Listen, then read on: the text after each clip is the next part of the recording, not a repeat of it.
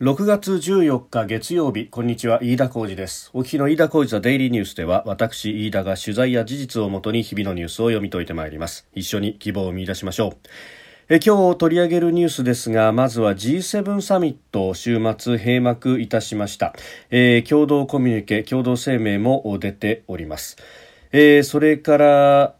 まあ、国内はというと総理が帰ってくればもう終盤国会ということで不信任案の提出云々ということになっております。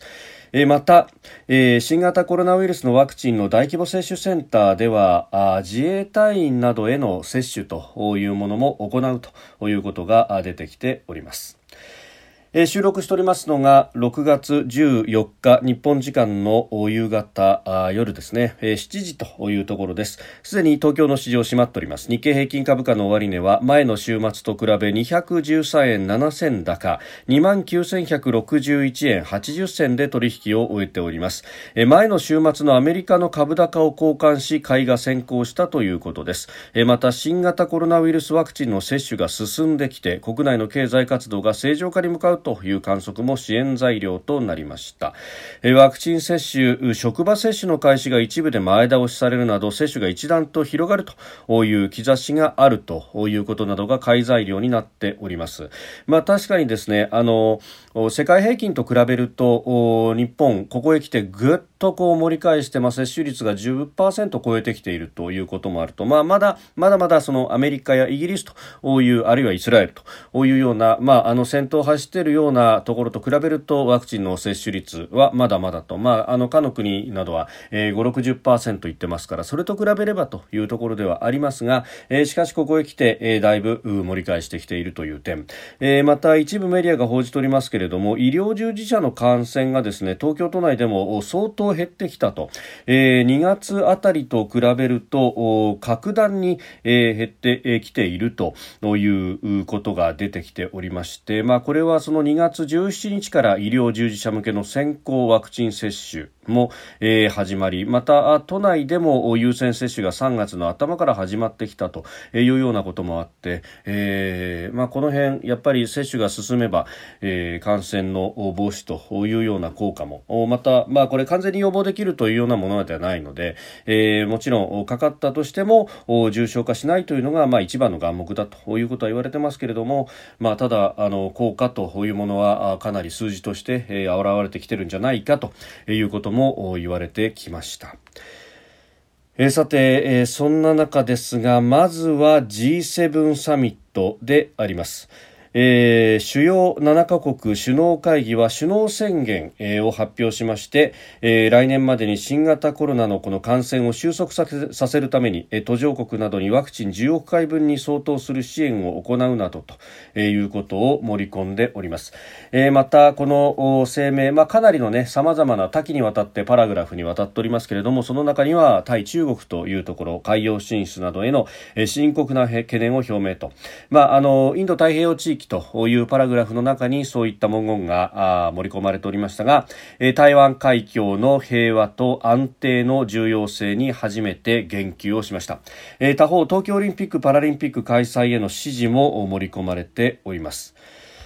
まああのイギリス南西部コーンウォールで、えー、週末3日間にわたって行われておりました11日金曜日12日土曜日13日日曜日というところまで行われていたあこのサミット、えー、討議の成果を取りまとめた首脳宣言が発表されております。まあ、あ新型コロナとか気候変動環境というようなあたり、まあ、この辺も含めてですね事前にまあ予想されていたところではあるんですが中国をめぐっても、まあ、具体的な文言が入ってきたということであります。で、あの、日本の各社の報道ではですね、首脳宣言台湾海峡発言級というところ大きく取り上げて、えー、られております。えー、ただこれ、あの、大きなその塊としては中国というところではなくて、まあ、インド太平洋という文脈でのまず指摘であるということ、そして、まあ、あの、この対中国というところでもですね、えー、日本の報道では台湾海峡について、ー、というのが大きく取り上げられてるんですがヨーロッパやアメリカの報道を見ますとあるいはあのホワイトハウスがまとめているファクトシートという、まあ、あのどんなところが討議されたかというペーパーなどを見ますと、うん、どちらかというと、えー、フォースドレーバーというふうに、えー、書かれておりますがいわゆる強制労働とそして強制労働によって生み出された、えー、製品というものを使って、えー、取引をしたりだとかというのはやめましょうねというところ、まあ、これはあの人権との関わりという部分で、まあ、ヨーロッパやアメリカにとっては、えー、非常に重要でもあるしまた G7 その共通の価値というものを、まあ、旗頭に掲げるという意味において非常に、えー、これが、まあ、あのしっくりくるというようなところもある上に、えー、まあこれ、まあ、もちろんその中国特に新疆ウイグル自治区における、えー、人権状況の悪化というものが、えー、直接的な原因ではありますが、まあ、中国にとって触られたくないところでもあるということもあるので、まあ、ここを非常に注目というか、えー、強調しているところも多いようです。まあ、あのドイツなどがこれに関しては、まあ、あ一定の反対というようなものもあったようですけれども、まあ、最終的には、えー、きちっと文言として載ってきたと。で、アメリカのそのホワイトハウスのファクトシートなどを見ますと、新ジャンと、新疆ウイグル自治区、この名前というものが、えー、明記もされているというところであります。まあ、このあたりはですね、えー、日本は、えー、おそらくではありますが、その一部産業界などへの配慮等々というところもあって、なかなかこう踏み込んだ話話ができづらいというところもあるんで、えー、その討議が終わって、えー、全てが終わった後にですね、まあこれ、同行した、まあ政府高官、えー、からの、まあブリーフィングという形で一体どういう、こう議論があったのか、どういう発言があったのかということが、えー、記者団に対して説明されるわけですが、まあ大体これ官房副長官がやるものですけれども、まあこれの説明の文言というものを、まあ記事に反映され、させているんだろうなというところですが、まあそのあたりが、えー、他の国の同行交換と、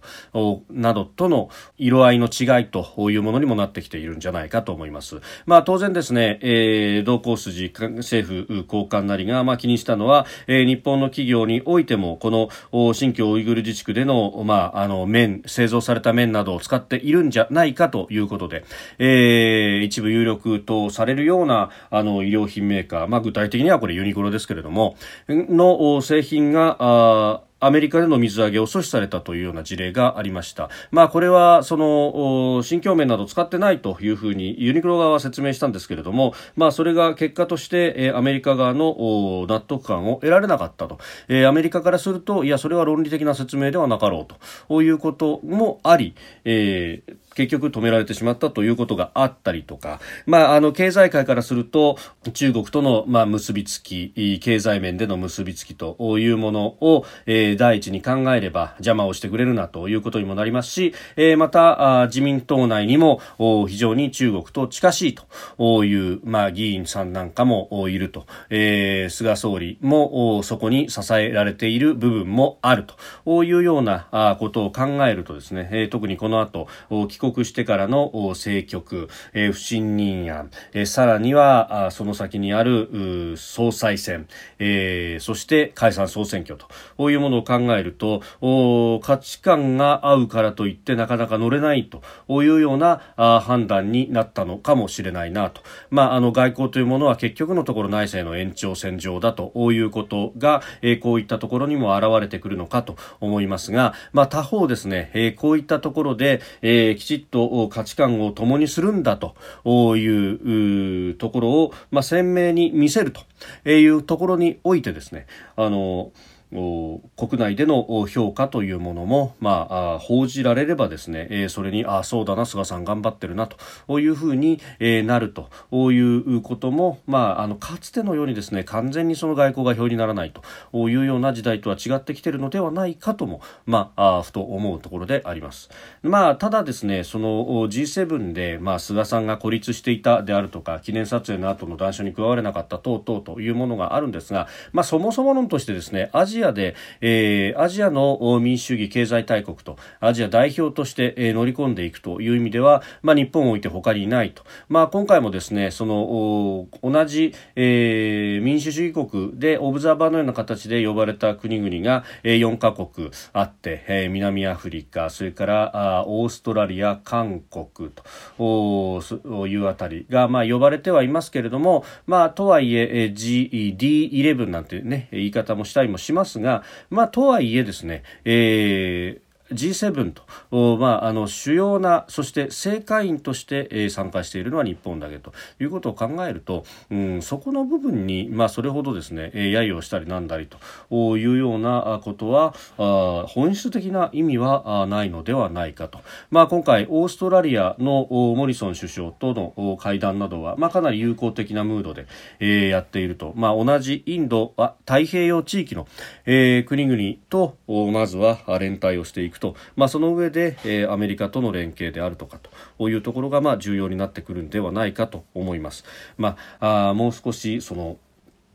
主張というものがあってもよかったのかもしれません。まあ、そのあたりは少し、えー、内、国内外で、えー、若干報道のむしろ色合いの違いというところが、まあ、際立っているなという感じであります。まあ、というのも結局、その、帰ってからの政局の部分が、えー、その政治欄などでは、えー、注目されてしまうので、えー、結局この G7 での成果というものが、まあ、そこまでスポットライトが当たっていないという部分も大きいのかもしれません。す、えー、で、に今日も